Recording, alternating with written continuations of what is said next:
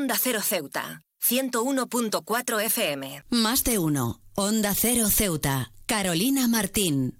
En un mundo que anhela el progreso y el desarrollo, es doloroso reconocer que en las aulas de nuestras escuelas persiste una sombra que empaña el proceso de aprendizaje y crecimiento de nuestros jóvenes, y es la violencia y el acoso escolar. Este 2 de noviembre, en el Día Internacional contra la Violencia y, el Acoso Escolar, es imperativo reflexionar sobre la magnitud de este problema y renovar nuestro compromiso para erradicar estas prácticas dañinas que afectan a millones de estudiantes en todo el mundo. La violencia y el acoso escolar van más allá de simples desafíos sociales representan una amenaza directa al bienestar emocional, mental y físico de los niños y adolescentes. En un entorno educativo, el bienestar emocional se supone que los jóvenes deben sentirse seguros y apoyados para explorar su potencial, por lo que es muy importante para adquirir conocimiento. Sin embargo, para muchos la realidad es muy diferente. Las formas de acoso escolar son diversas y van desde el verbal y físico hasta el ciberacoso. Estas prácticas no solo dejan, no solo dejan cicatrices visibles, sino que también afectan profundamente el autoestima y la salud mental de quienes la experimentan. Es fundamental comprender que la violencia y el acoso escolar no solo son problemas momentáneos, sus consecuencias pueden resonar a lo largo de la vida adulta, moldeando la percepción que los individuos tienen de sí mismos y de los demás. Combatir este fenómeno requiere un esfuerzo colectivo que involucre a educadores, padres, gobiernos y a la sociedad en su conjunto. Las escuelas deben ser espacios seguros donde los estudiantes se sientan respaldados para expresar sus preocupaciones sin temor a represalias. Los educadores, por su parte, desempeñan un papel crucial al promover la empatía, la tolerancia y la resolución pacífica de conflictos.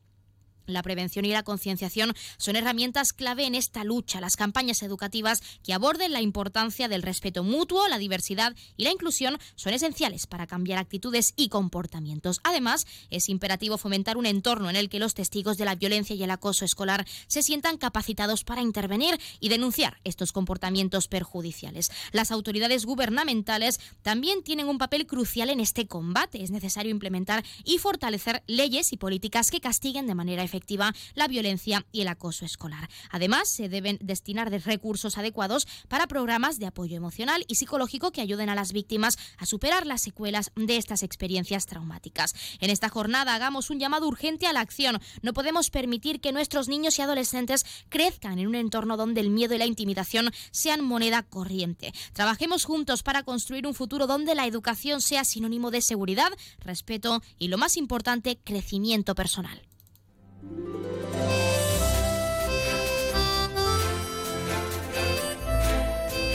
buenas tardes, arrancamos el programa de este jueves 2 de noviembre y lo hacemos hablando de la importancia de la lucha contra el acoso escolar en todos sus aspectos y en este Día Internacional. Nosotros arrancamos ya con una nueva edición de nuestro programa Más de Uno Ceuta. Vamos a desconectar como cada día por un rato con un programa que viene cargado de temas interesantes.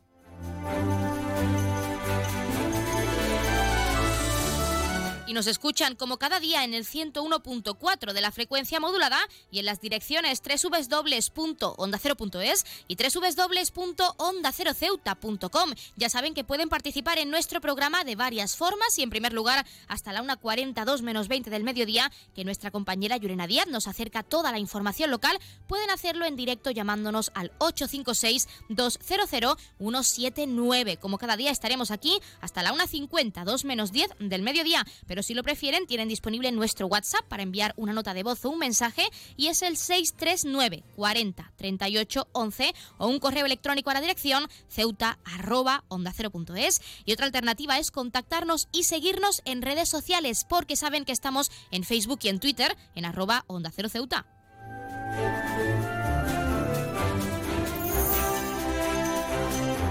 Pueden contarnos si creen que las administraciones y centros educativos deberían ofrecer más herramientas para acabar con esta problemática o incluso si piensan, piensan que la ciudadanía está cada vez más concienciada contra el acoso escolar. Ya saben que también pueden participar para felicitar a un ser querido que cumpla años, dedicarle una canción o incluso pedirnos su tema favorito para que suene durante unos minutos en nuestro espacio, porque como siempre les decimos, queremos escucharles con canciones, géneros musicales, experiencias, recetas, así que animen y llámenos.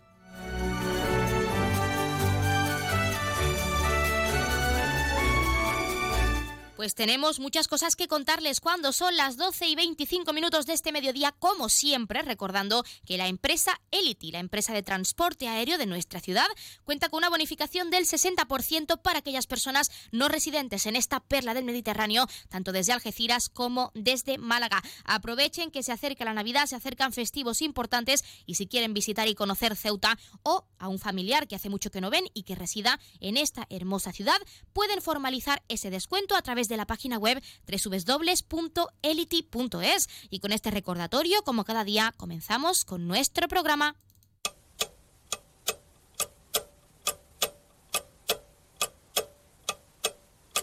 Y arrancamos, como siempre, conociendo la última hora. Toc Toc, me prestas la tuya. Un spot para concienciar a la sociedad andaluza sobre el acogimiento familiar de menores tutelados. La Fundación Márgenes y Vínculos la ha organizado y recuerda a las familias andaluzas que son casi 2.000 niños, niñas y adolescentes los que necesitan una familia de acogida en nuestra comunidad, asegura su último comunicado.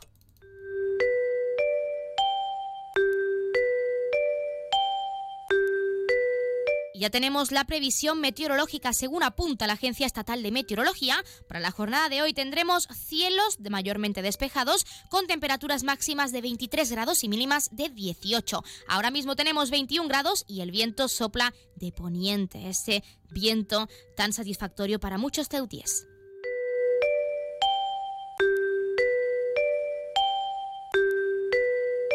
Y pasamos también a conocer la noticia curiosa del día. Una usuaria de TikTok se ha vuelto viral en esta red social después de publicar un vídeo explicando una curiosidad de la red de metro de Madrid que muchos no conocían. La usuaria, Sinercidio, ha respondido en su vídeo la pregunta de una seguidora, de una seguidora sobre por qué no se renuevan los metros de la línea 1 de Madrid. Y para ello ha explicado una curiosidad sobre esta red de metro de la capital, las medidas de sus líneas. Te vengo a contar otro datazo sobre el metro de Madrid y para ello he hecho un esquema para que todos lo entendamos muy bien. Comienza explicando en su vídeo. Las líneas 1, 2, 3, 4 y 5 del ramal Ópera tienen una anchura de 6,86 metros y una altura de 5,36. Los trenes que entran en este tipo de túneles son los que tienen una anchura de 2,3 metros y una altura de 3,5, explica. Sin embargo, la anchura de los túneles de las líneas 6, 7, 8, 9, 10, 11 y 12 es un poco superior, de 7,74 metros frente a la altura que son 6,87. Esto hace que los vagones que tienen los trenes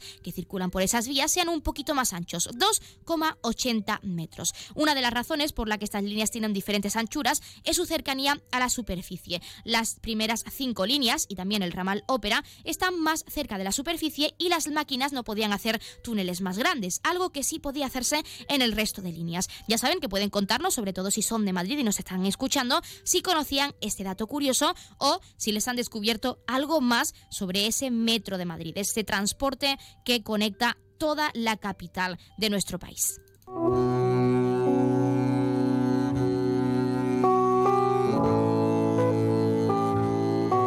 Pasamos a conocer la agenda cultural. Continúan a la venta las entradas para Galdós de los Infiernos, prevista para el 18 de noviembre a las 7 y media en nuestro teatro auditorio. Las entradas ya saben que se pueden adquirir tanto de forma presencial en la taquilla como a través de la página web www.ceuta.es por un precio de 2 a 5 euros con descuentos de 1 para colectivos habituales. Y por el mismo precio y de la misma forma pueden adquirir las entradas para la representación de Passport, que llegará a nuestro teatro auditorio el próximo 24 de noviembre. En concreto, a las 9 de la noche. Recordarles, se pueden adquirir tanto de forma presencial en la taquilla como a través de la página web de la ciudad autónoma y por precios también de 2 a 5 euros con descuento de 1 para colectivos habituales.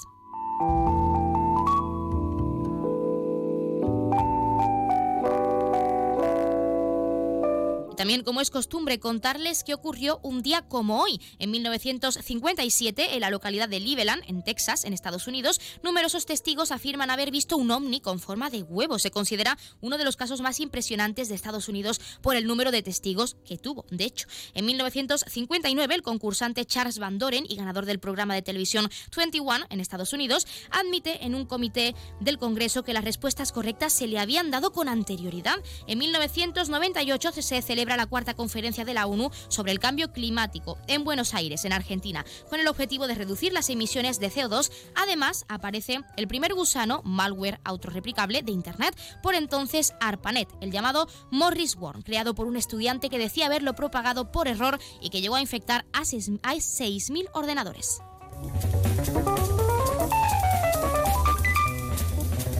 También, como siempre, contarles qué le está ocurriendo esta semana a uno de nuestros signos del zodiaco. Hoy es el turno de Piscis. Piscis, esta semana has hecho limpieza y te has quedado bien a gusto de sacar a más de uno de tu vida. Vas a decir bye bye a esa persona tóxica que arruina la vida cada vez que te cruzas con ella. Piscis, cuando te enamoras, te enganchas tanto que después te cuesta mucho sacarlo de tu vida. Pero ahora ya no hay excusas que valgan. Tienes que sacar de tu vida no solo a, este, a esta persona tóxica, sino a todas las que te rodean y que te roban esa buena energía cada vez que aparecen frente a ti. Y tú mismo lo vas a saber porque tu, tu intuición está cada vez más desarrollada.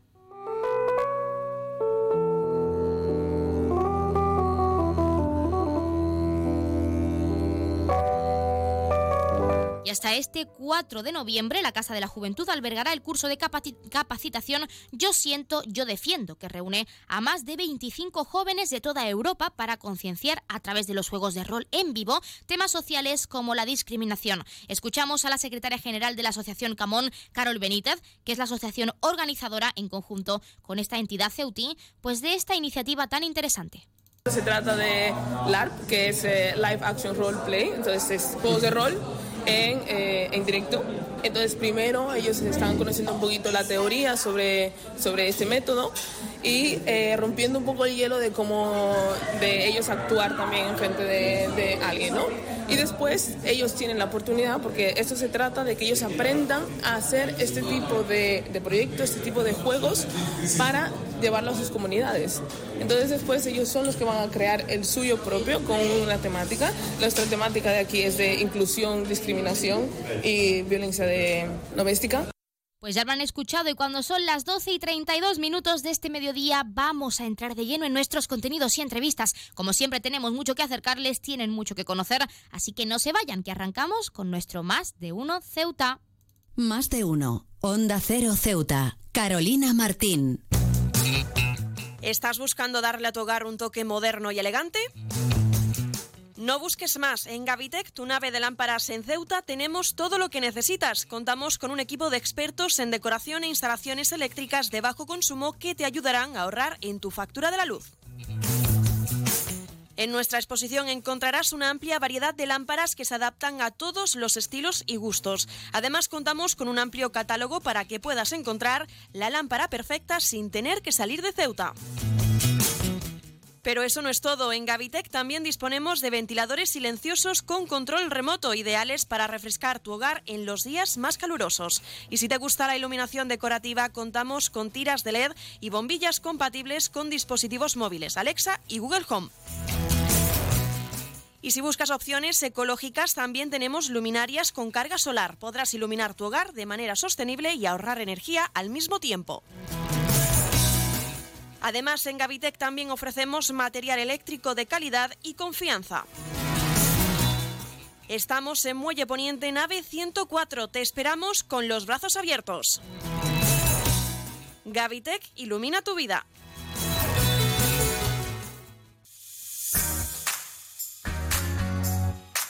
Aguas de Ceuta les recuerda a sus abonados que tienen a su disposición la oficina virtual donde podrán realizar múltiples gestiones, controlar sus facturas, consumos, realizar sugerencias o reclamaciones, modificar la domiciliación bancaria, activar o desactivar la recepción de sus facturas en formato papel. ACEMSA dispone además de una app en la cual podrán realizar avisos de averías, reclamaciones y disponer de acceso a diferentes links relacionados con nuestra empresa. Desde ACEMSA le recordamos nuestros teléfonos gratuitos 24 horas 910 21 56 y el 629 20 98 25 de mensajería WhatsApp y Telegram.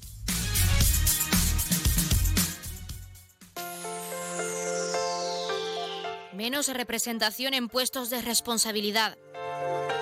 Complicaciones para avanzar en una carrera profesional por tener que dedicar tiempo al cuidado de los hijos o a las tareas domésticas.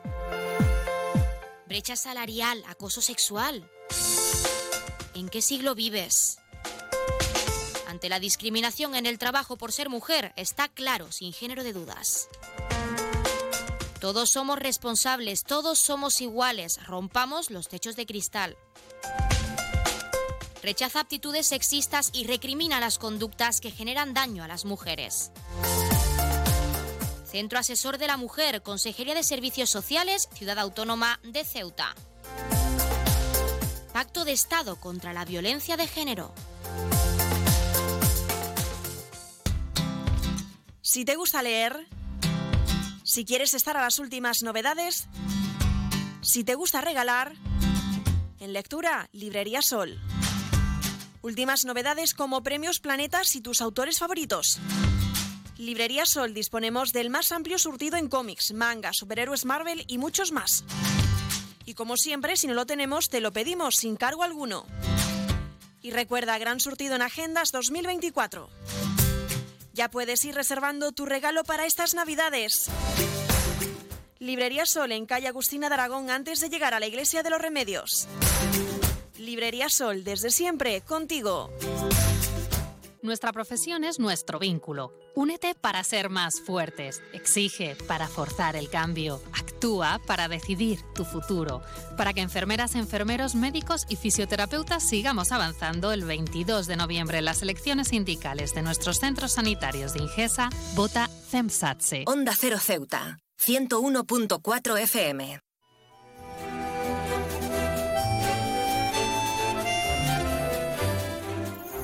Continuamos con nuestra sección de psicología de la mano de nuestro colaborador, psicólogo Claudio Alarcón. En este caso vamos a hablar sobre el trastorno de identidad disociativo. Claudio Alarcón, muy buenas tardes. ¿Qué es exactamente este trastorno? Sí, bueno, el trastorno de identidad disociativo, como se conoce ahora en la revisión que, que se realizó ya en el DSM-5, que es el libro que, se utiliza de la Sociedad Americana de Psiquiatría para, los diagnósticos, eh, bueno, fue evolucionando el trastorno eh, y, se le cambió, se cambió el nombre. Y básicamente el trastorno consiste en que hay una parte de, la personalidad que se produce una, una disociación en, la persona eh, y entonces para que se entienda un poco y dejar palabras técnicas aparte, como que existen o conviven dentro de, una misma persona varias, varias personalidades. Varias personalidades y de hecho cada personalidad bastante diferente, con sus propias manías y con sus propias necesidades. ¿Qué desencadena o cuál es el factor que puede llevar a una persona a padecer este trastorno de identidad disociativo? Sí, el principal desencadenante eh, al final eh, es una situación traumática y es ese mecanismo, eh, la disociación al final se produce por, por ese mecanismo de, defensa que, que tenemos o que se activa en nuestro cerebro para intentar evitar tanto dolor o ese dolor profundo que nos produce el hecho traumático que haya sido, sobre todo se, suelen dar eh, en la infancia esos hechos traumáticos y como respuesta nuestro, eh, nuestro eh, cerebro pues es capaz incluso de, disociar nuestra personalidad para intentar evitar ese dolor. También puede ser por una situación de estrés postraumático, de, igualmente de, de un hecho traumático vivido y son al final respuestas eh, adaptativas que da nuestro cerebro para, para poder seguir, seguir viviendo. Sí que nos gustaría saber, porque es bastante curioso, es cómo puede ser que cada personalidad que convive dentro del cuerpo de esa persona en concreto, pues sea única y realmente se podría considerar que son personas muy diferentes. ¿Cómo puede ser eso posible? Sí, bueno, al final eh, tenemos que ir un poco a a los síntomas ¿no? que, presenta el trastorno para, para poder entenderlo mejor y, los principales síntomas que, presentaría el trastorno sería una amnesia disociativa, es decir, en muchos de, los casos que se dan, eh, la persona no recuerda o no tiene la capacidad de recordar eh, lo que dice eh, o olvida esa, esa parte de, de, de todos los recuerdos, las vivencias, de cuando está en, una personalidad o en otro. Después también hay una despersonalización, una de, realización importante, que al final eh, eso es lo que nos quiere decir que desconecta eh, del entorno y de, y de la persona misma.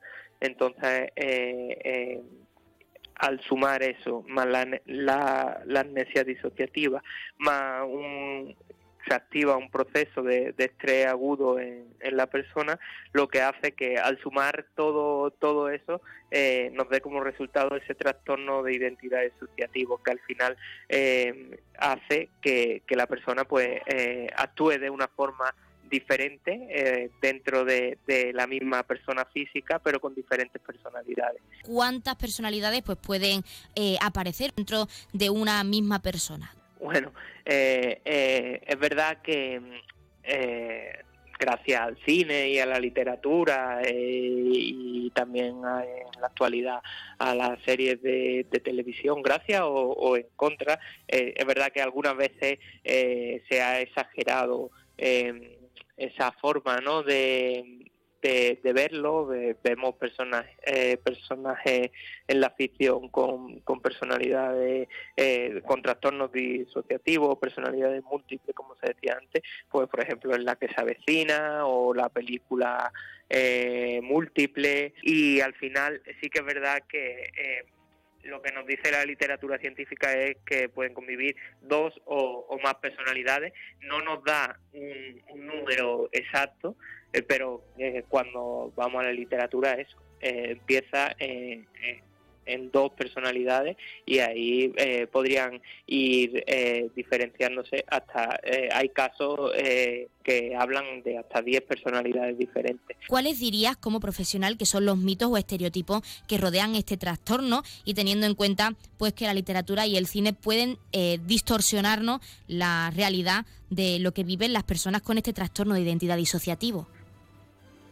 Sí, bueno, es verdad que, pues como comentábamos antes, un poco eh, la literatura y, el cine al final, cuando se realiza una película, pues tiene que haber una trama, ¿no? Que, enganche y entonces a lo mejor eh, sí que se ve un poco exagerado eso, esos cambios de personalidad y, y eh, que van acompañados como también de vestimenta, de, de diferentes situaciones, por ejemplo, ahora mismo recuerdo en la que se avecina, ¿no? Esos cambios de personalidad que van, al final lo que hacen es una, un poco una exageración, una exageración eh, pero eh, al final la base de, del trastorno sí, sí sería sí sería así. Esos cambios eh, sobre todo con, con grande olvido o esa amnesia disociativa sobre todo lo que hay que, que destacar y esa fragmentación de, de la personalidad para finalizar, Claudio, y lo más importante, sabemos que la medicina avanza constantemente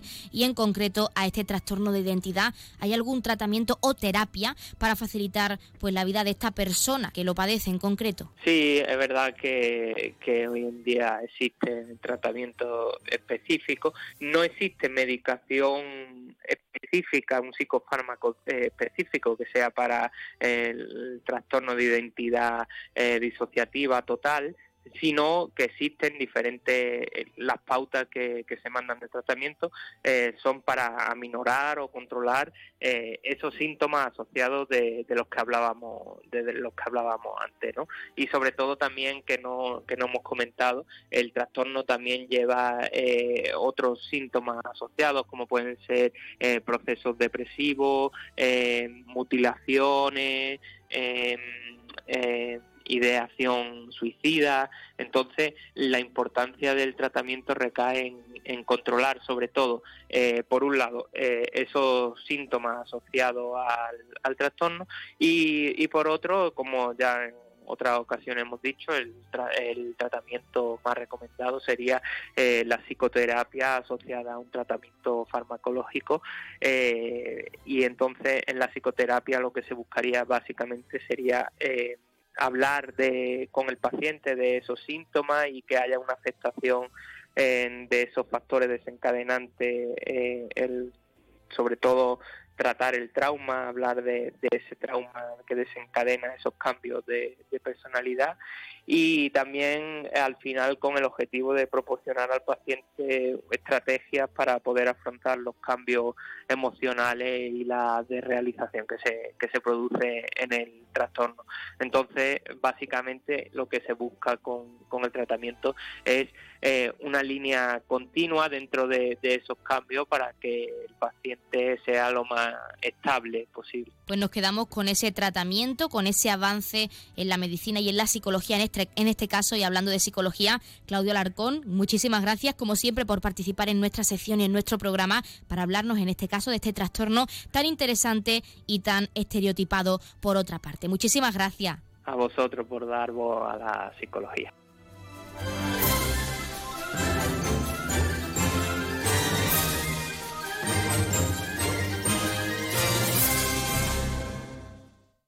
Más de uno. Onda Cero Ceuta. Carolina Martín.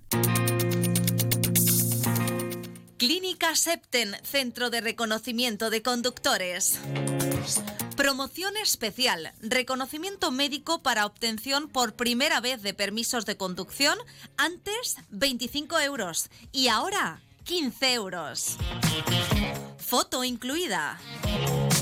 Estamos por las mañanas y por las tardes. Horario de lunes a jueves de 14 a 21 horas y martes, miércoles y viernes de 8 a 15 horas. Teléfono 856 20 14 46. Marina Española 9. Clínica Septen, siempre tú. ¿Quieres conocer a los ganadores de la segunda edición de los premios Mentesami?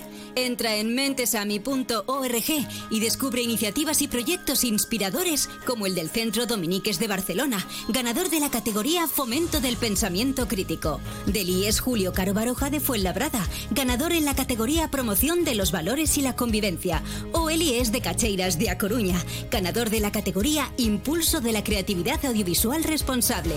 Y si eres profesor o profesora, en la edición 2024 tendrás una nueva oportunidad para presentar tu proyecto. Premios Mentesami, una iniciativa de la Fundación A3 Media con la colaboración de Platino Educa y Unie Universidad. ¿Vivir en Ceuta a precios increíbles? En Residencial Huerta Tellez, por supuesto. Viviendas con vistas impresionantes a la Bahía Sur. Calidad, seguridad y confianza Dos, tres y cuatro dormitorios con garaje y trastero listas para entrega inmediata. Nunca antes en Ceuta se había puesto tan al alcance de todos la posibilidad de acceder a la compra de la casa que siempre habías querido. Ven a vernos, te lo vamos a poner muy fácil. Residencial Huerta Taller. Información y ventas en los teléfonos 635-763-122 y 657-137-203.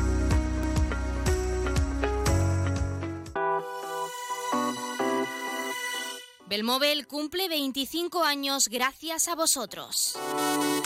A todos los clientes que han confiado en nosotros. Experiencia, atención, surtido y servicio. Son los valores que hemos adquirido estos años. Las mejores marcas, los precios más baratos y el asesoramiento más profesional en Belmóvil. 25 aniversario de Belmóvil en calle Fernández número 4. Belmóvil, la tienda de tus sueños. La tienda de Mois ahora es Almacenes Mois. Seguimos siendo los mismos, pero ahora queremos atenderte más y mejor. Te lo mereces. Nos hemos trasladado a la calle Real 33, edificio Ainara, junto a Farmacia Nieto, antiguo taller de marquetería. Almacenes Mois, ahora más artículos, más novedades y como siempre con los mejores precios. Y no te pierdas nuestras ofertas y liquidaciones. Almacenes Mois, por y para ti. Cruza el estrecho disfrutando de la experiencia de viajar en helicóptero, de la forma más rápida, cómoda y segura. Con Elity, una compañía española creada y pensada para ti. Ahora a un precio increíble. Los pasajeros no residentes que deseen a Ceuta tendrán la ventaja de contar con una importantísima bonificación del 60% sobre el precio total del billete de ida y vuelta, aplicable a todos los vuelos regulares de la compañía con salida desde Algeciras y Málaga. Para más información visita nuestra web elity.es, app o redes sociales. Elity, ahorra tiempo, gana vida. Onda Cero Ceuta, 101.4 FM.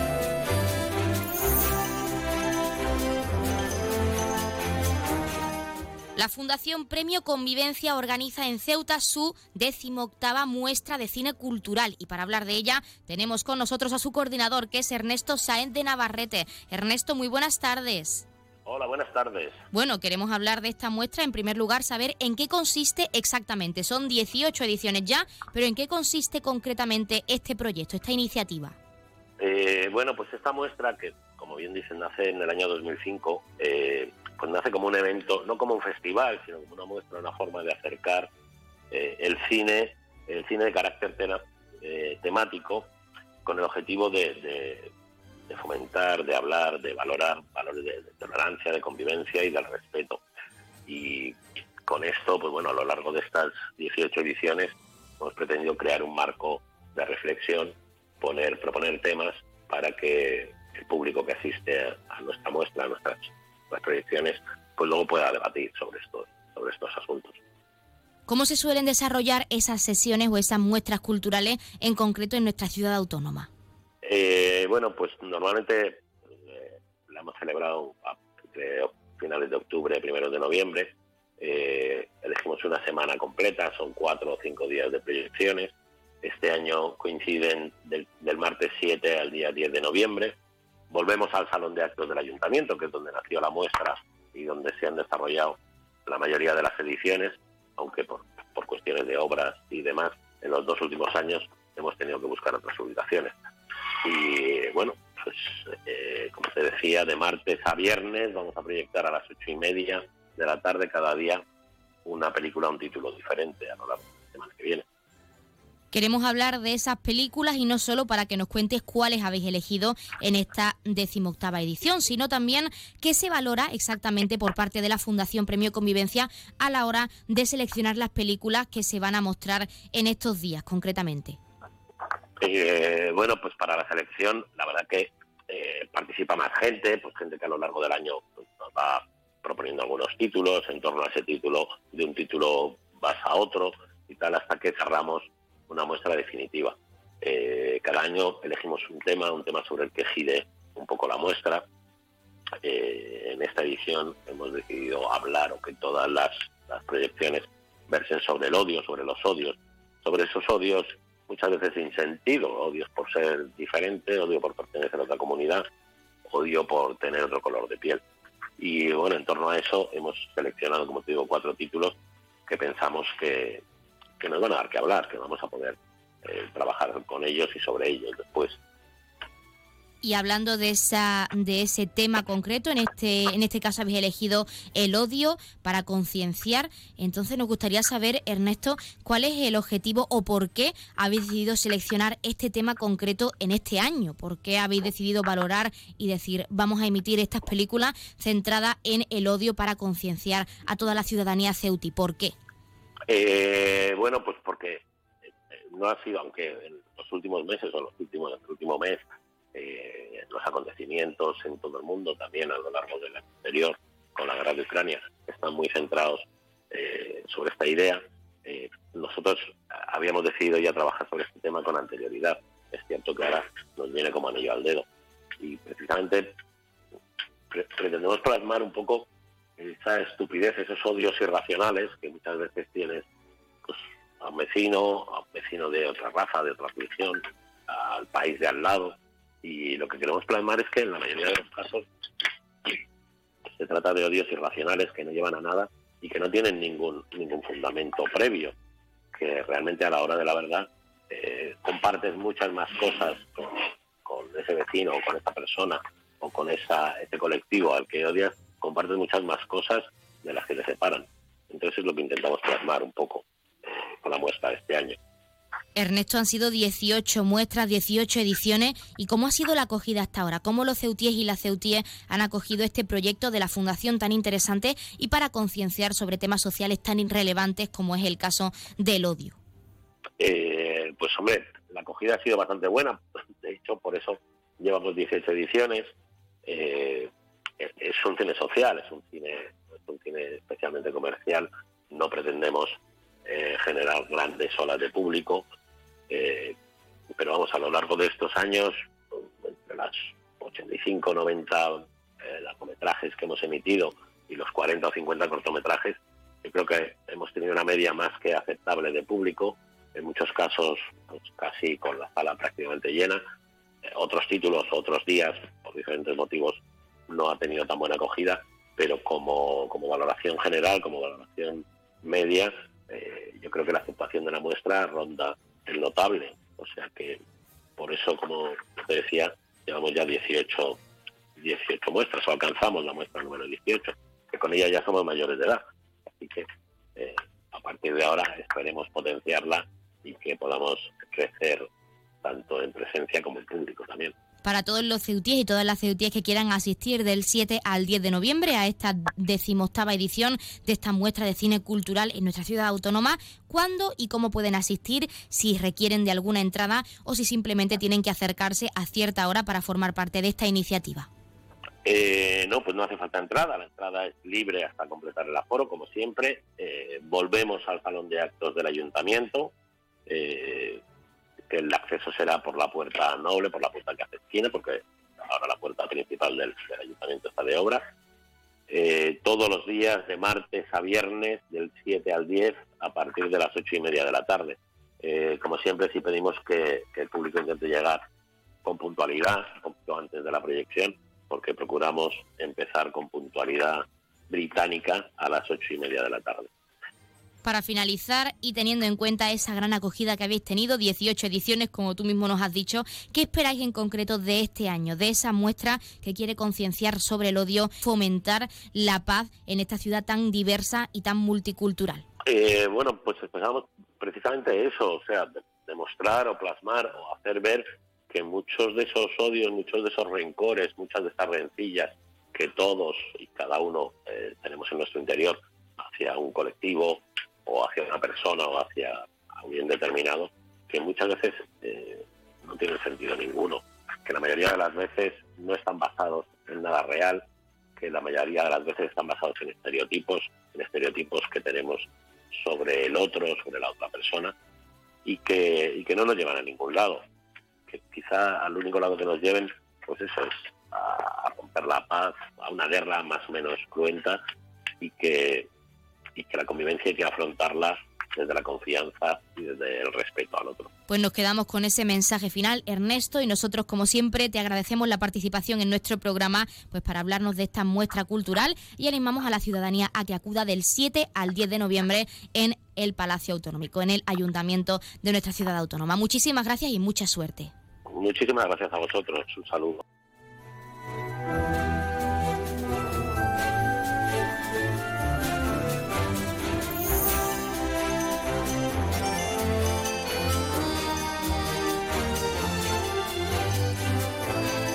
Pues nosotros, como siempre, nos estamos acercando a la una del mediodía, son las 12 y 58 minutos, y como ya saben, a esta hora, la una en punto, les dejamos en primer lugar con nuestros compañeros de Madrid, que les acercarán tanto las noticias de última hora a nivel nacional de lo que ocurre en nuestro país, como las noticias de interés a nivel internacional de lo que ocurre en el mundo, y con el objetivo de que siempre nos mantengamos informados, de que siempre conozcamos la actualidad y lo que ocurre más cerca de nosotros. Y hablando de eso, también como cada día, les dejaremos con nuestro nuestros compañeros de Andalucía y con toda esa información que tienen que contarles, que contarles a nivel regional. Por nuestra parte, también, ya lo saben, regresamos con nuestros contenidos y entrevistas a partir de la 1 y 10, una 12 minutos. Y lo haremos, como siempre, en primer lugar, de la mano de nuestra compañera Yurena Díaz, que tiene mucho que contarnos en ese pequeño avance informativo de toda la información local, de lo que ha ocurrido en este miércoles, día 1 de noviembre, que no tuvimos esa programación aquí en directo con todos nuestros oyentes y lo que está ocurriendo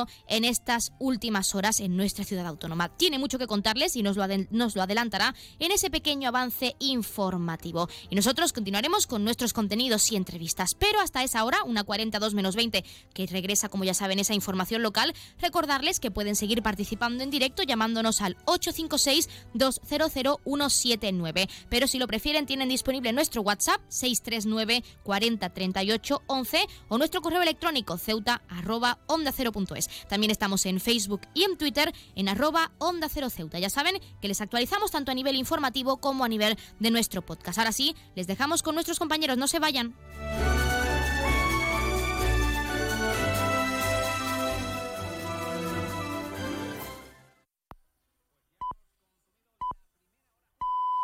Es la una de la tarde, mediodía en Canarias.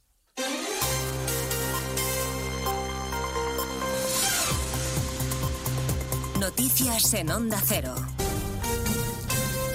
Buenas tardes, les avanzamos a esta hora algunos de los asuntos de los que hablaremos con detalle a partir de las 2 en Noticias Mediodía, con primera parada en Bruselas, donde Carles Puigdemont está reunido con los suyos de Junts per Cataluña y donde se anuncia en breve una comparecencia ante la prensa del fugado en Waterloo.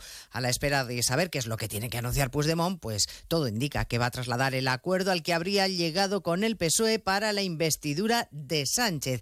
A partir de ese momento, claro, el siguiente paso será registrar el proyecto de ley de amnistía en el Congreso si es que no se ha hecho ya, puesto que se puede realizar de manera telemática. Los movimientos a esta hora son intensos. Eh, se está produciendo en este momento un debate entre el expresidente del Gobierno, José María Aznar, y el líder de la oposición, Núñez Feijó, en la Universidad Francisco de Vitoria.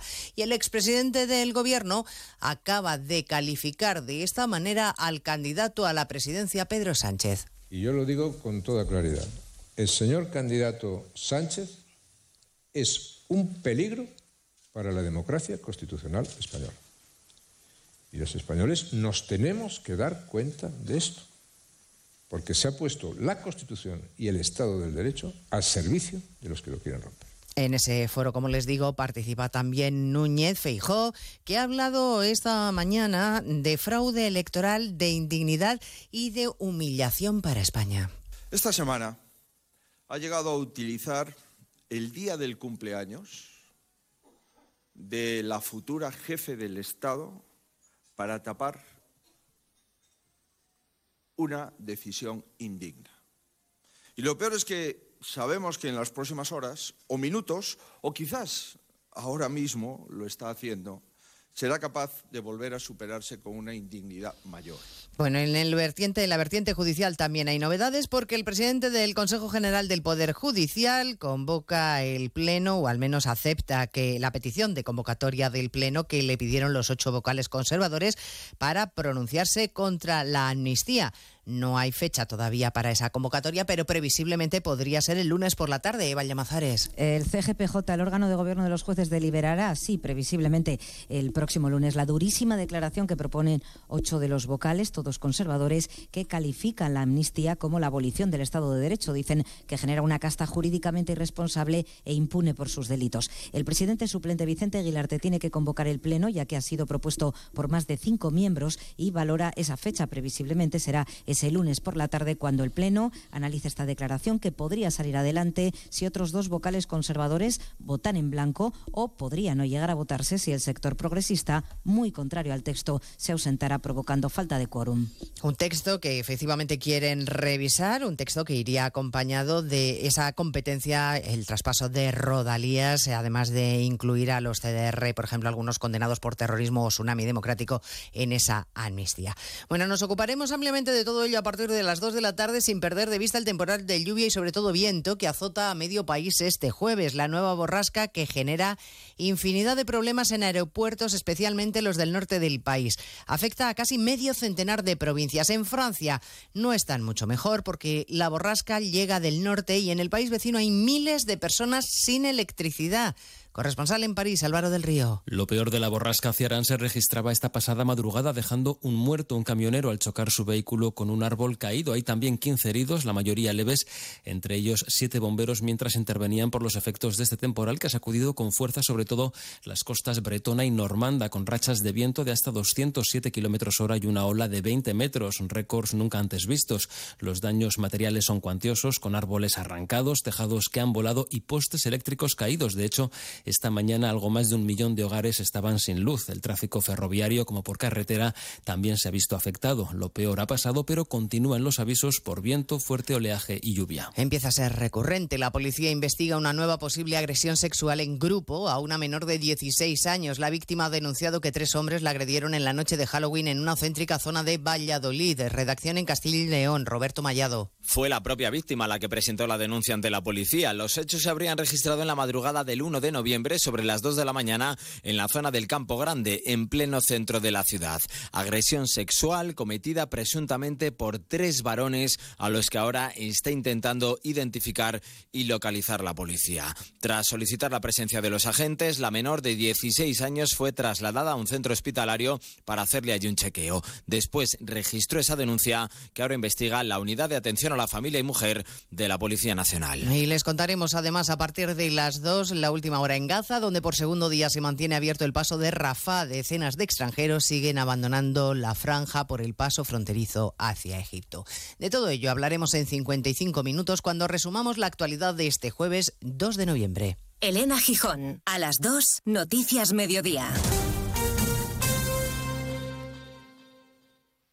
Como el perro y el gato. Como siempre, como todos los fines de semana, dispuestos a pasar un buen rato charlando de esos buenos amigos que son los no racionales que conviven con nosotros en nuestros hogares. Todo sobre las mascotas con Carlos Rodríguez. Sábados a las 3, domingos a las 2 y media de la tarde y siempre que quieras en la app y en la web de Onda Cero. Patrocinado por Menforsan, los especialistas en cuidados, higiene y cosmética natural para las mascotas. Te mereces esta radio. Onda Cero, tu radio.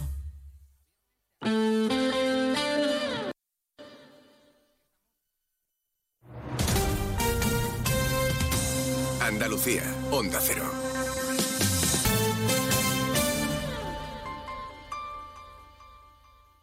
Disfruta el mes de Black Friday con Social Energy. Llévate 200 euros en tu batería virtual con Quiroluz, con seguro todo riesgo incluido los dos primeros años y grandes descuentos con hasta 25 años de garantía en todas nuestras instalaciones de primeras marcas. Pide tu cita al 955 44 11 11 o socialenergy.es y aprovecha las subvenciones disponibles. La revolución solar es Social Energy. Sobre todo, Onda Cero Andalucía.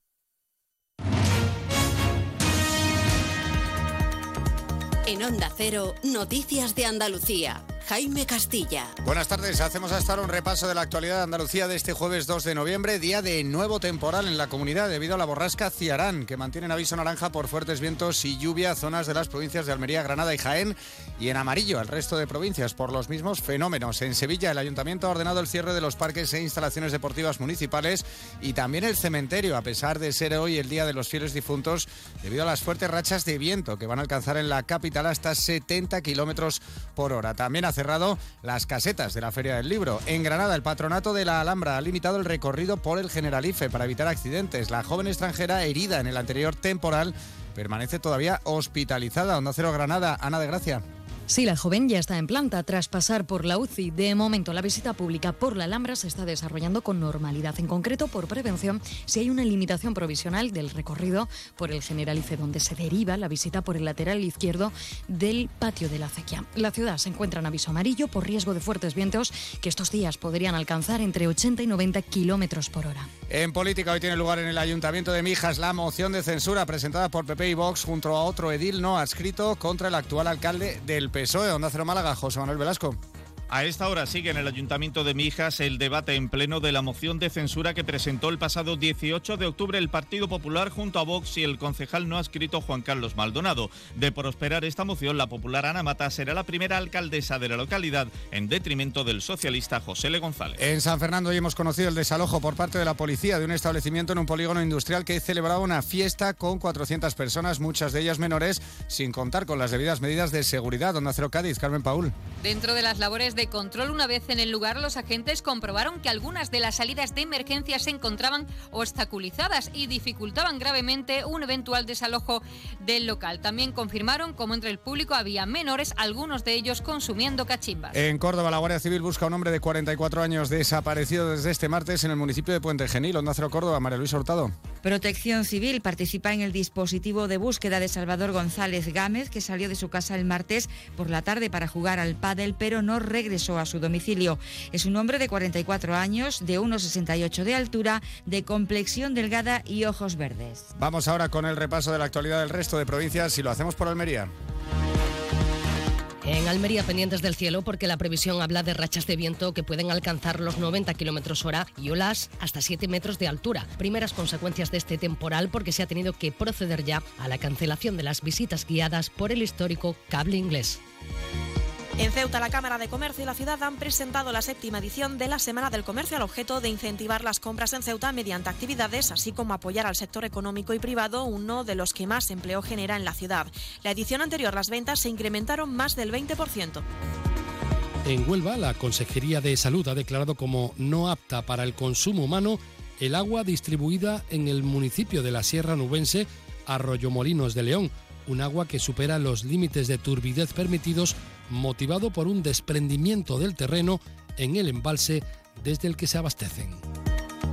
En Jaén, una avería en la tubería principal de agua de Andújar provoca el corte del suministro. Se estima que dure hasta aproximadamente las 6 de la tarde, según la empresa encargada del abastecimiento a la localidad. Más noticias de Andalucía a las 2 aquí en Onda Cero. Onda Cero. Noticias de Andalucía. Nos encanta viajar, nos encanta Andalucía. ¿Te vienes a conocerla? Iniciamos nuestro viaje cada miércoles a las dos y media de la tarde y recorremos Andalucía contigo.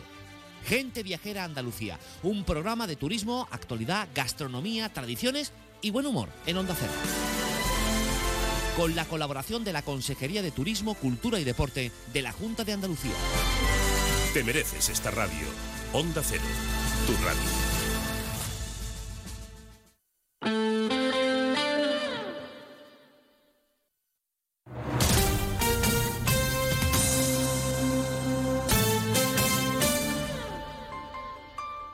Onda Cero Ceuta, 101.4 FM. Más de uno. Onda Cero Ceuta. Carolina Martín.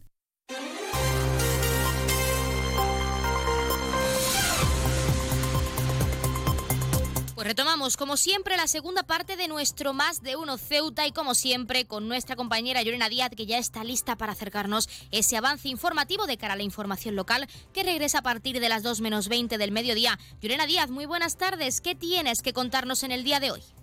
Muy buenas tardes. Pues en esta jornada la Cámara de Comercio y la Ciudad han presentado la séptima edición de la Semana del Comercio 2023 que se va a celebrar desde el día 6 al 10 de noviembre. El objetivo no es otro que incentivar las compras en Ceuta mediante actividades así como el apoyo al sector económico y privado, uno de los que más genera empleo en nuestra ciudad. Y durante nuestro informativo seguiremos ampliando más información sobre este asunto y sobre las actividades que están programadas para esta semana. También recordarles la información trasladada por el Gobierno sobre el dispositivo puesto en marcha por la celebración del Día de la Mochila que ha concluido sin incidencias y con la presencia en los montes de más de 3.000 personas y más de 250 casetas instaladas especialmente en la zona de García Aldave. También hablaremos sobre asuntos eh, relacionados en el área sindical y es que CESIF va a reclamar el 100% de la retribución a personal de justicia de baja y es que según ha denunciado la central sindical en la merma de las nóminas de los funcionarios interinos ya que a partir de los 12 meses de la incapacidad temporal solo se abona el el 75%.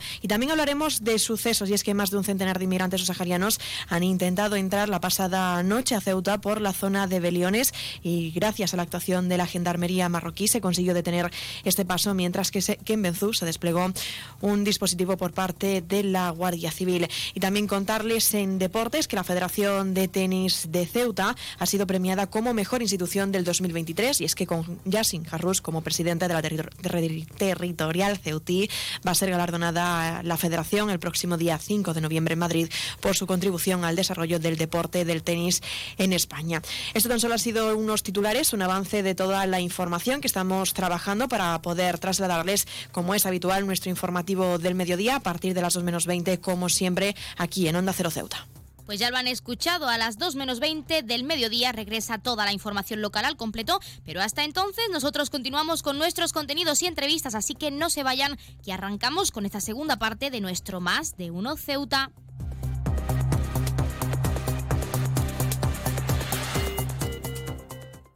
Más de uno. Onda Cero Ceuta. Carolina Martín.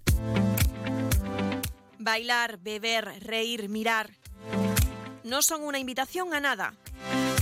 Como mujer me quiero divertir con mis amigas al igual que tú haces con tus amigos. Quiero disfrutar del ocio en igualdad. Sin mi consentimiento no hay nada más. Construyamos espacios seguros, rechaza actitudes sexistas y recrimina las conductas que generan daño a las mujeres. Acabemos con las agresiones sexuales en zonas de ocio. Centro Asesor de la Mujer, Consejería de Servicios Sociales, Ciudad Autónoma de Ceuta. Pacto de Estado contra la Violencia de Género.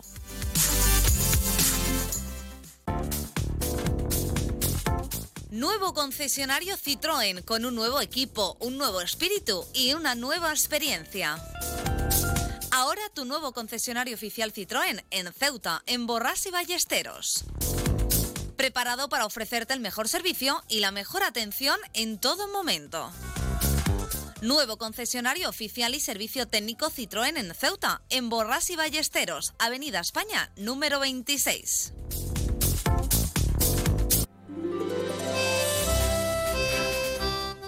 La radio deja notoriedad, generando un gran recuerdo.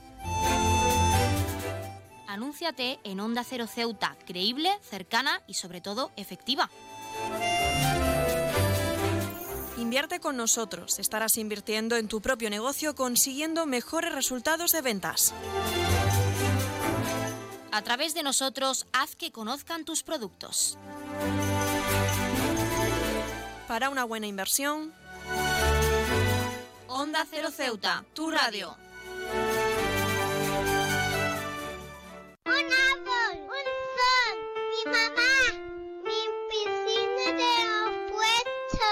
Ahora los impuestos son cosa de niños. Servicios Tributarios de Ceuta se lo pone muy fácil. A partir de ahora podrá pagar sus impuestos a través de la página web tributosceuta.org. Solo necesitará una tarjeta de crédito y la carta de pago que recibió por correo y con un solo clic se ahorrará tiempo, colas y desplazamientos. Recuerde tributosceuta.org. Servicios Tributarios de Ceuta, Ciudad de Ceuta. Nuevo horario de caja de 8 de la mañana a 2 de la tarde. Onda Cero Ceuta. 101.4 FM.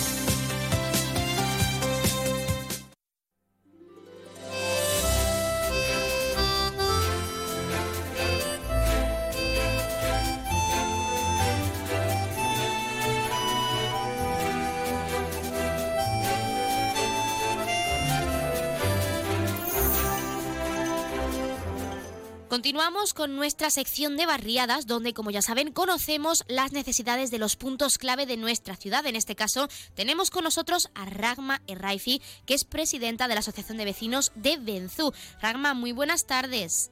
Hola, buenas tardes. Bueno, tenemos que hablar en primer lugar de una noticia y es que eh, los vecinos habían perdido, pedido perdón, un suministro eléctrico estable porque habíais tenido varios cortes en la barriada. ¿Cuál es la situación actual, Ragma? La situación actual es que han instalado como una especie de una base que, que supongo yo que eso generará, porque el problema era de alta tensión, supongo que ahora eso generará más electricidad, con lo cual pues a lo mejor los cortes no se producen. Pero bueno, eh, esperaremos a que haya un temporal y veamos si lo que si, si esa solución eh, verdaderamente es eh, suficiente o si habrá que darle otro tipo de solución. Se ha ofrecido esa solución por parte de la ciudad autónoma, pero sí que nos gustaría saber cuando pasasteis por esa situación, los vecinos de la barriada de Benzú, cómo afectaba a vuestra vida diaria, cómo se sentían los vecinos de, la barriada.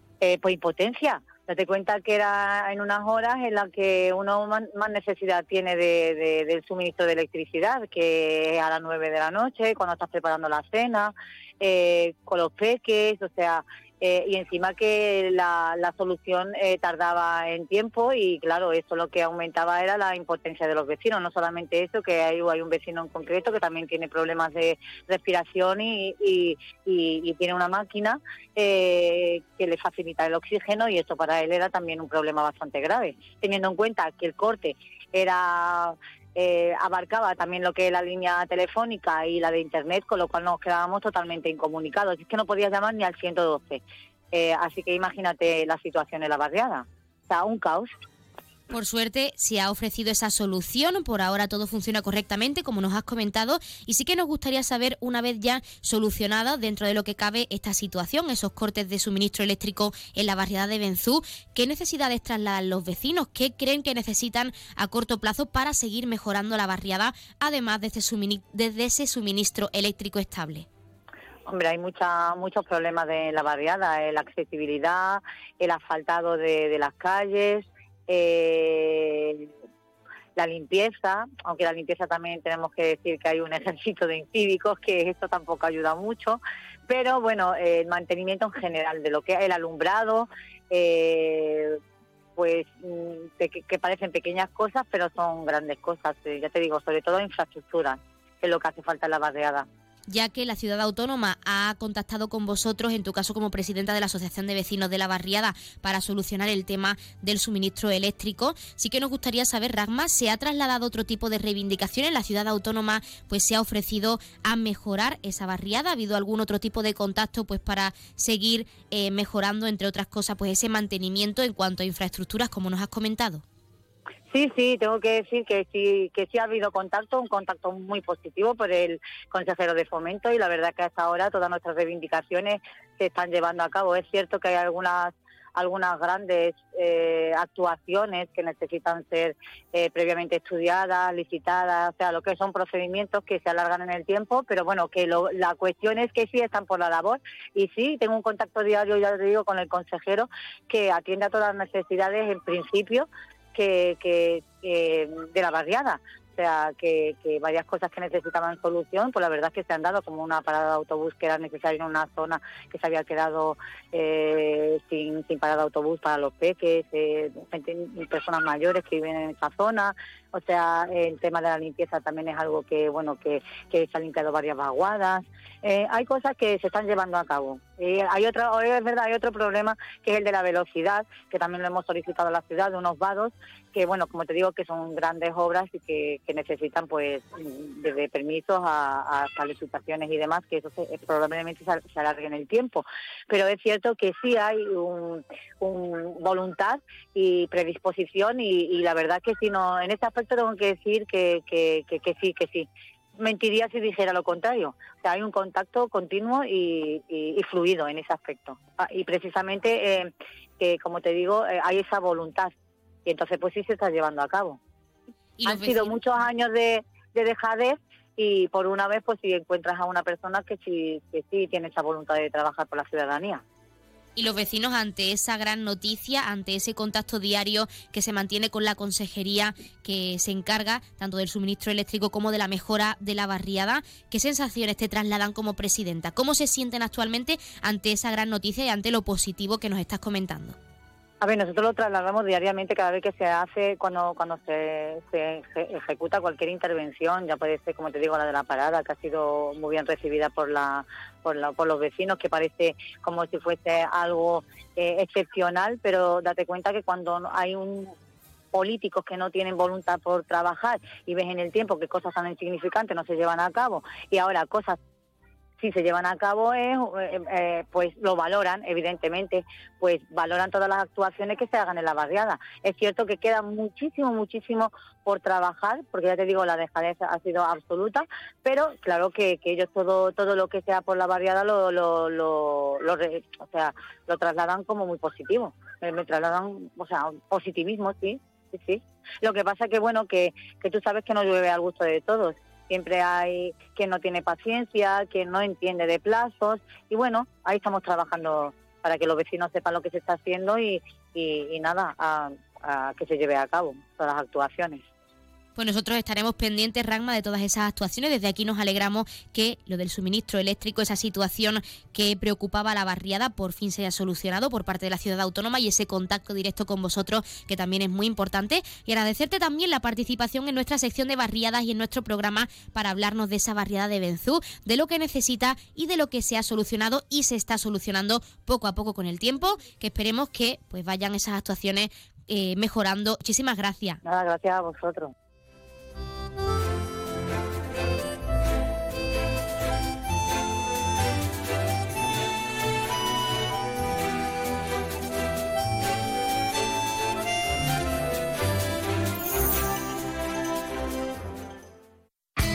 En CESIF, la Central Sindical Independiente y de Funcionarios, todo lo que hacemos es gracias a ti. Porque con tu confianza y apoyo, tú lo haces posible. CESIF es otra clase de sindicato. Independiente y profesional, transparente y cercano. Sindicato más representativo en las administraciones públicas de España y en muchas empresas privadas. Sea cual sea tu profesión, en la función pública o en la empresa privada, CESIF es tu sindicato. Afíliate a CESIF. Defiende tu trabajo. Pues como siempre han escuchado las palabras del sindicato CESIF de uno de nuestros colaboradores y significa que estamos a la espera de esa llamada por parte de la Asamblea Territorial de Cruz Roja con ese sorteo en directo como cada día en nuestro programa. Pero antes, recordarles los números de interés. En primer lugar, ya saben que el 112 es para emergencias, el 016 para la lucha contra el maltrato, el 900 018 018 para el acoso escolar y el 024 el teléfono de atención a conductas suicidas. Y si quieren contratar un servicio de taxi, ya saben que en Ceuta, en esta hermosa ciudad, contamos con dos empresas. La primera, Autotaxi, con el 856-925-225 y Radio Taxi con el 956 51 5406, 956 51 5407 y el 956 51 5408. Pasaremos a conocer las farmacias de guardia enseguida porque ya tenemos al otro lado de la línea a esa asamblea de Cruz Roja con ese sorteo en directo, como es costumbre, así que no les hagamos perder el tiempo y démosles paso. Asamblea Territorial de Cruz Roja, muy buenas tardes. Buenas tardes. A continuación ofrecemos el sorteo correspondiente al día 2 de noviembre, cuando usted diga.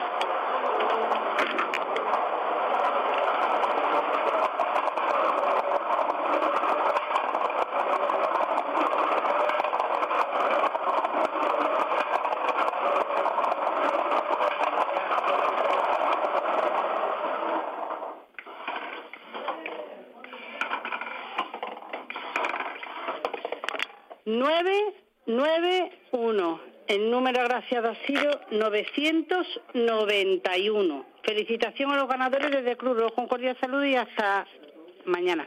Pues hasta mañana la Asamblea Territorial de Cruz Roja y como siempre muchísimas gracias por participar con ese sorteo en directo para todos nuestros oyentes. Y enhorabuena a todos los premiados y premiadas que esperamos que como cada día hayan recibido esa gran noticia con nosotros y que no hayan sido pocos, que es lo más importante. Y sobre todo ahora que se acercan festividades importantes también y relevantes para la ciudad autónoma y a nivel nacional también. Recordarles el número de hoy que ha sido el 991 991 y ahora sí, pasamos a conocer las farmacias de guardia disponibles para hoy, jueves 2 de noviembre de 2023. Horario diurno tendremos disponible la farmacia Gabriel Arredondo en el Paseo del Rebellín número 22 y la farmacia Lobato en la Avenida Ejército Español número 10. Y en horario nocturno, como siempre, tendremos disponible esa farmacia de confianza, la farmacia Puya, situada, como ya saben, en la calle Teniente Coronel Gautier número 10 en la barriada de San José. Pues hemos acercado las farmacias de guardia los números de interés y ese sorteo en directo y como es costumbre para que desconecten un poco, vamos a dejarles con algo de música, pero no mucho, porque enseguida retomamos la recta final de nuestro más de uno Ceuta. No se vayan, que les queda mucho por conocer aún.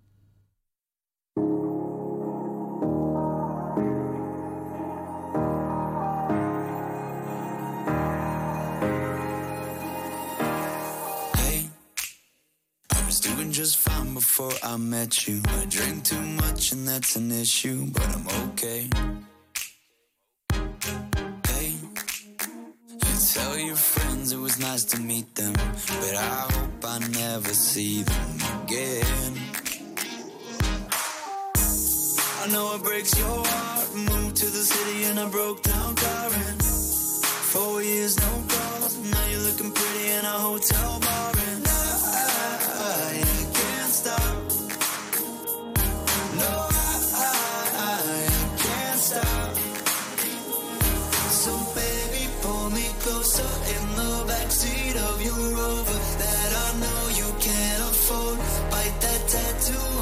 shoulder. Pull the sheets right off the corner of the mattress that you stole from your roommate back in Boulder. We ain't ever getting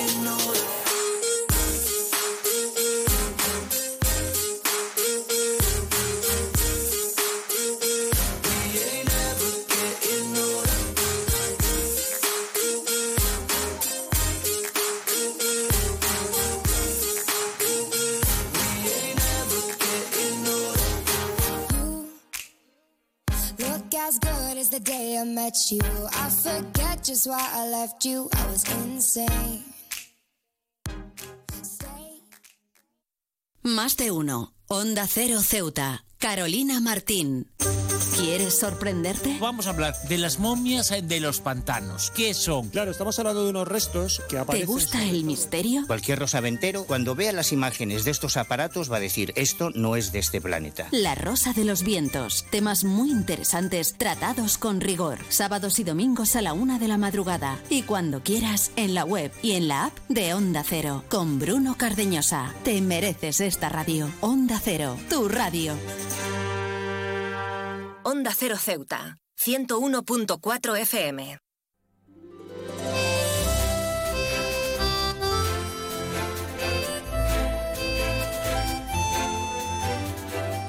Nuestro Teatro Auditorio del Rebellín acogerá este fin de semana en talleres con Leonor Leal y Antonio Moreno. En este caso, para hablar de esta representación, tenemos con nosotros a la bailaora Leonor Leal. Leonor, muy buenas tardes. Hola, buenas tardes, ¿qué tal? ¿Qué tal? Bueno, en primer lugar y lo más importante, para quien no lo sepa, ¿qué es exactamente en talleres? Pues mira, en talleres es un espectáculo de teatro musical. En realidad, nosotros le llamamos teatro musical, donde el flamenco es la herramienta que utilizamos para transmitir todos los todos los números que tenemos de, de música y cuerpo, ¿no? de música y baile. Es decir, que partimos del flamenco para expresar un montón de cosas. Exactamente, en concreto en talleres, ¿qué se quiere transmitir con el flamenco? ¿Cómo mezcláis el arte, que es la danza, con la otra parte del arte, que es el teatro en este caso, para poder transmitir un poco más? Pues mira, es un espectáculo que partió de una necesidad que teníamos nosotros dos, cada vez que nos juntábamos a ensayar, a sacar materiales, siempre había una parte en nosotros como de, eh, ¿cómo decirte? Tanto de humor como de, de otro tipo de materiales que no nos atrevíamos a meter en espectáculos de, flamenco como tal, ¿no? Primero porque eran muy contemporáneos, porque utilizaban otras músicas, porque mezclábamos, por ejemplo, una trilla de flamenco, que es un, un cante ¿no? que se utiliza en, en el flamenco, lo mezclábamos con una música japonesa, ¿no? que también tenía que ver por los tonos y demás. Eran un montón de materiales que no nos atrevíamos, digamos, que a utilizar dentro del festival de flamenco. Y entonces decidimos hacer un espectáculo con todos esos atrevimientos. Y, y este es el resultado ¿no? de, nuestras ganas de, probar cosas y de arriesgarnos. Para nosotros es la pieza más experimental que tenemos y la verdad es que nos encanta hacerla. De hecho, muchas de las cosas que no nos atrevíamos a hacer antes, después de este espectáculo, ya las hemos introducido en, en otro espectáculo. O sea que ha sido para nosotros como una ventana. Bueno, esa ventana que se trasladará este fin de semana a nuestro Teatro Auditorio del Rebellín, a Ceuta. ¿Qué sensaciones hay por parte del equipo y vosotros, en este caso, como bailadores protagonistas de esta representación, pues de cara a poner en práctica todo lo que sentís con el flamenco y queréis transmitir a todos los ceutíes? Pues nada, nosotros tenemos muchas ganas de, ir, la verdad, y de estar allí con, con, con vosotros y, y espero que, que, bueno, que, que a la gente le guste, le atrape y que piense más en... A nosotros nos gusta mucho la, el público que no, que no está esperando algo concreto, y más en un espectáculo como este, ¿no? Que realmente el flamenco está en todas partes porque es nuestra formación pero está totalmente, eh, ya te digo, invadido por, por un montón de, de juegos, ¿no? Así que, bueno, esperamos que el público venga con esa mirada abierta. Leonor, sabemos que quizá no puedes descifrarnos, no puedes desvelarnos, mejor dicho, lo, todo de, esta representación que llevaréis a cabo este fin de semana, pero sí que nos gustaría saber un poco, pues para conocerlo también, qué elementos únicos aporta esta obra en talleres que aportará no solo a nuestro teatro auditorio, sino también a todos los ceutíes y las ceutíes que quieran asistir y ver cómo el teatro se mezcla con el flamenco, con ese arte y con esa ilusión que tenéis vosotros. Mira, nosotros eh, no nos consideramos para nada actores. ¿eh? Nosotros eh, realmente nuestra formación, la mía es como bailadora y Antonio Moreno es percusionista. A nivel escénico siempre nos ha gustado trabajar con distintas distintas formas, ¿no? No solamente con el cuerpo, a mí me ha gustado siempre utilizar la voz porque creo que las bailadoras casi nunca contamos lo que lo que sentimos cuando bailamos y eso será una pequeña pieza, ¿no? que hago en relación a esto, ¿no? Es como qué está pensando una bailadora cuando está ensayando, ¿no? En qué, en qué piensa, ¿no? Cómo, cómo, cómo se dirige su cabeza cuando está bailando. Creo que es algo que la mayoría del público no conoce y me, me, divertía mucho esto de bailar y, y, hablar a la vez, ¿no? Y Antonio es un personaje, eh, bueno, pues como, aunque sea músico nada más, pero él tiene esa chispa, ¿no? Que todos dicen que no puedes dejar de mirar a alguien cuando está en el escenario, ¿no? Tiene esa luz y entonces él eh, utiliza también la voz, eh, utilizamos mucha mímica también, eh, utilizamos también todo lo popular, ¿no? Nosotros vivimos en Utrera y entonces utilizamos muchas cosas que pertenecen a, nuestro entorno, los reclamos que hay constantemente de, pues del campo o los reclamos de gente que va vendiendo, eso lo utilizamos mucho y está muy relacionado al final con el flamenco, porque el flamenco no deja de ser algo eh, popular que, invade el día a día, no es algo solamente teatral. Así que para nosotros está todo conectado. Y luego hay pequeños guiños que nos han surgido en, en la sala de ensayo, pues que, que bueno, que, que, para nosotros son bromas, pero que no pretendemos ser cómicos tampoco.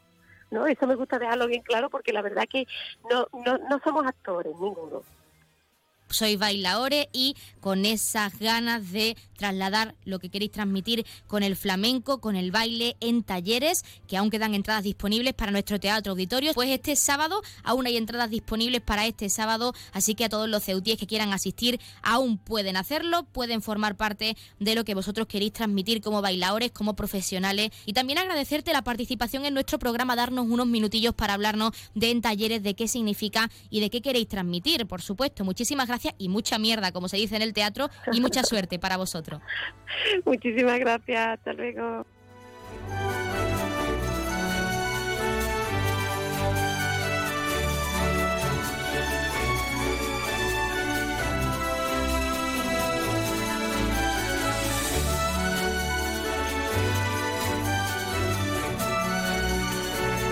Pues nosotros nos despedimos. Hasta aquí nuestro programa de hoy, nuestros contenidos y entrevistas, pero no se preocupen y no se vayan porque se quedan, como siempre, con algo de música y posteriormente nuestra compañera Yorena Díaz les acercará toda la información local al completo en directo a partir de la 1.40, 2 menos 20 del mediodía.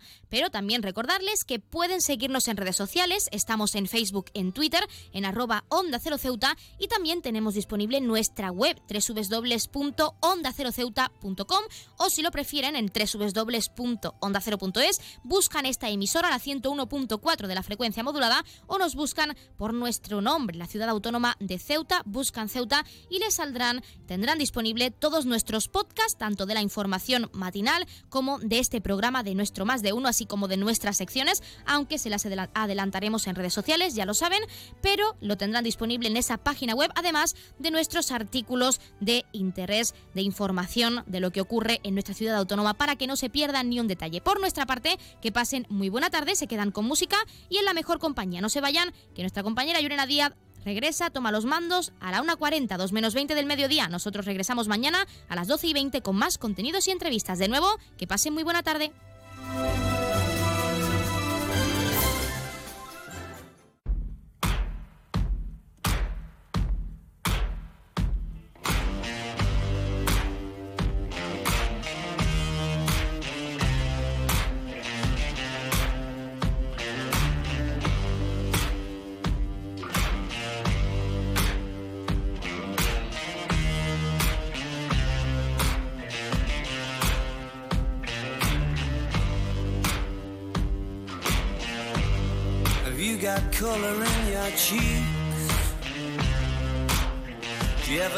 That feel that you can't shift the tide that sticks around like summits in your teeth?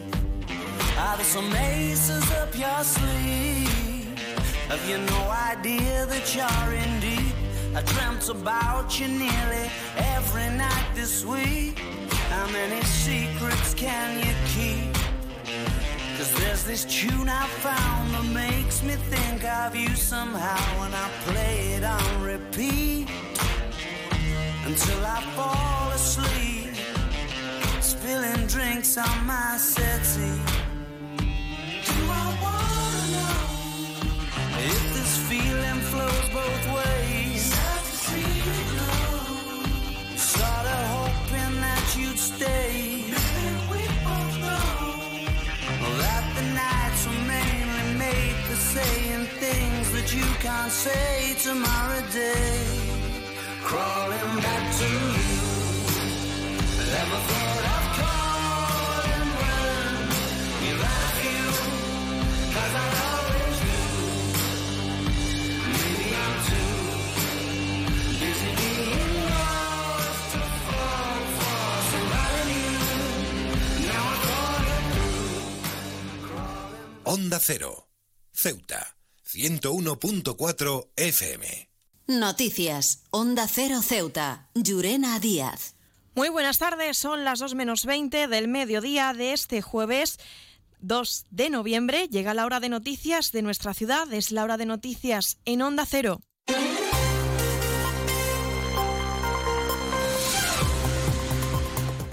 Y comenzamos, como siempre, el informativo recordando la previsión meteorológica y es que, según apunta la Agencia Estatal de Meteorología, para la jornada de hoy tendremos cielos parcialmente cubiertos, temperaturas máximas que alcanzarán los 23 grados y mínimas de 18. Ahora mismo tenemos 21 grados y el viento en la ciudad sopla de poniente.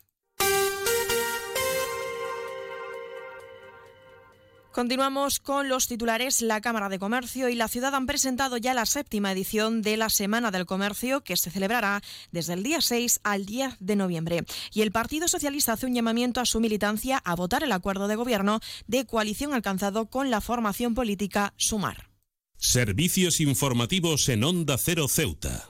Pues ahora sí, entramos de lleno en nuestros contenidos. La Cámara de Comercio y la Ciudad han presentado la séptima edición de la Semana del Comercio 2023, que se celebrará desde el día 6 al 10 de noviembre. Y el objetivo no es otro que incentivar las compras en Ceuta mediante actividades, así como apoyar al sector económico y privado, uno de los que genera más empleo en nuestra ciudad, según ha explicado el secretario de la entidad, Joaquín Mollinedo, donde la edición anterior las ventas incrementaron más de un 20%. Seguir apostando por una ciudad dinámica en la que la gente tenga capacidad para salir, divertirse y sobre todo lo que es más importante, comprar. Y comprar en un comercio no está en su mejor momento, llevamos varios años arrastrando la crisis, se une también al tema de, por ejemplo, el cambio climático y la temperatura, que tampoco favorece las compras y que no ha favorecido las compras no solamente en Ceuta, sino a nivel nacional, por los datos que están filtrando, que no son todos datos oficiales, que se conocerán en noviembre. Parecen que septiembre y octubre ha sido muy mal, eh, malos meses para el sector comercial. Y la semana de comercio, bueno, pues intentaremos con las actividades volver a sacar a la gente a la calle y sobre todo lo más importante, que compren en nuestros establecimientos. Además de eso, el consejero de Comercio, Turismo y Empleo, Nicola Cesi, ha trasladado que como novedad la ciudad pondrá a disposición los buy bonos turísticos para los no residentes. También estamos renovando una, una, otra fase para lo que se refiere al descuento del barco eh, para res, no residente en lo que eh, es fin de semana y periodos especiales como son Semana Santa, Navidad y todo eso. Y por último, eh, la novedad que será un bono pero turístico solo para personas no residentes al que estará vinculado también un descuento del barco. Y seguimos con más información. Recordar que el gobierno local ha trasladado que el dispositivo de la mochila ha concluido sin incidencias y con una presencia en los montes de más de 3.000 personas y más de 200 casetas instaladas especialmente en la zona de García Aldave. Hasta el puesto de mandos instalados en el mirador de Isabel II se desplazaba el consejero de Fomento, Medio Ambiente y Servicios Urbanos, Alejandro Ramírez, y el consejero de Presidencia y Gobernación, Alberto Gaitán, para comprobar el dispositivo de la mochila. En esta convocatoria, Ramírez destacaba que Ubimasa pondrá en marcha cuatro actuaciones para mejorar la flora y la fauna de la ciudad. Lo escuchamos con el objetivo de que nuestros montes sean unos espacios limpios, cuidados, eh, donde la señalización esté totalmente renovada y donde cualquier persona, cualquier ceutí, cualquier época del año pueda disfrutar de estos espacios con la mayor de las garantías. Y al mismo tiempo, sea, el segundo objetivo es ejecutar un plan integral, un plan integral de prevención contra incendios, el cual cuenta con, una, con un presupuesto eh, plurianual de un millón de euros y que se prevé que su inicio sea a finales de 2023. Del mismo modo, según el consejero, se pondrá en marcha antes de que finalice el presente año una planificación para la prevención de incendios en los montes. de destacar la labor de reforestación causada sobre todo o a, raíz de, los graves incendios que se produjeron hace cuatro años, hace dos años, la cual una de ellas ya ha comenzado, es decir, en este mes de octubre, la zona concretamente de Red Natura, en el espacio del arroyo de Calamocarro, ya ha empezado la fase de reforestación, puesto que han pasado esos dos años en los que hay que respetar eh, el terreno, no se puede actuar para una regeneración natural previa. Y también ya contamos con disponibilidad presupuestaria a través de los fondos, fondos FEDER donde un total de 3,5 millones de euros irán destinados a partir de octubre de 2024 para llevar a cabo también la reforestación de todo el grave incendio y pasamos a la política local y es que el Partido Socialista ha hecho un llamamiento a su militancia a votar el acuerdo de gobierno de coalición alcanzado con la formación política Sumar. Los interesados pueden votar ya de forma telemática y tienen un plazo por vía online hasta mañana viernes. Y es que según ha explicado el secretario socialista en Ceuta, Juan Gutiérrez, el sábado se podrá opinar de manera directa en la sede socialista situada en la calle Daoiz, mientras que el domingo se conocerán los resultados de esta votación. Animo a los militantes del Partido Socialista de Ceuta a participar en la consulta sobre el acuerdo de gobierno para España. Pueden hacerlo de manera telemática hasta el viernes a mediodía o si lo prefieren pueden votar de forma presencial en la sede este próximo sábado. Somos el partido más democrático y somos la clave para el futuro de España y de Ceuta. España tiene que seguir avanzando en progreso, estabilidad y convivencia y eso solo lo puede lograr un gobierno progresista. Onda Cero Ceuta 101.4 FM. Más noticias. En Onda Cero, el Consejo de Administración de Ovimas ha aprobado el sexto convenio de colaboración entre la Sociedad Municipal y la Fundación de Investigación de la Universidad de Sevilla para monitorizar especies protegidas e invasoras en el litoral de Ceuta durante los dos próximos años. Un convenio dedicado al estudio sobre una especie de lapa protegida y en peligro de extinción y sobre los diversos tipos de alga invasoras presentes en los últimos años. Un importe del acuerdo que asciende a 65.000 euros. Y cambiamos de asunto, hablamos del área sindical y es que CESIF reclama el 100% de la retribución a personal de justicia que se encuentre baja, en baja y es que según la central sindical denuncian una merma en las nóminas de los funcionarios interinos ya que a partir de los 12 meses de la incapacidad temporal se abona solo el 75%. Así lo han denunciado CESIF Ceuta que ha reclamado al Ministerio que complete al 100% esa retribución en justicia. Y pasamos a hablar de sucesos y es que más de un centenar de inmigrantes susacarianos han intentado entrar la pasada noche a Ceuta por la zona de Beliones. La actuación de la Gendarmería marroquí consiguió detener el paso mientras que en Benzú se desplegó la Guardia Civil. Y un joven ha sido herido por bala en la barriada Príncipe Alfonso, donde la Policía Nacional continúa investigando desde primera hora de la mañana de este miércoles lo sucedido, mientras que la víctima continúa ingresada en el hospital tras recibir un disparo en una pierna.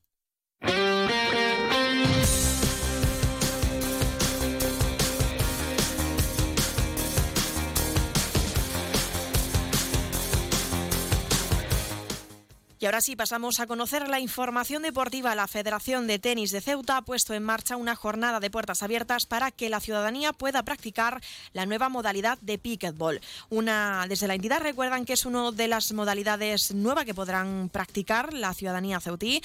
Interesados que podrán asistir desde mañana viernes, desde las 5 de la tarde hasta las 8 y el sábado desde las 10 a la 1 del mediodía en las pistas de las esplanadas del Parque Juan Carlos I, en los bajos de la Marina. Y es que la Federación va a facilitar a los interesados en probar esta modalidad deportiva los materiales necesarios para su práctica.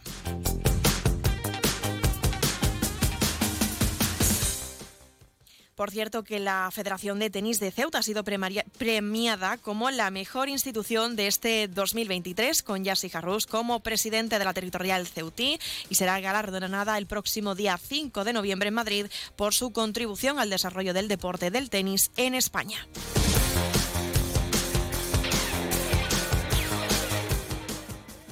Noticias. Onda Cero Ceuta. Llurena Díaz.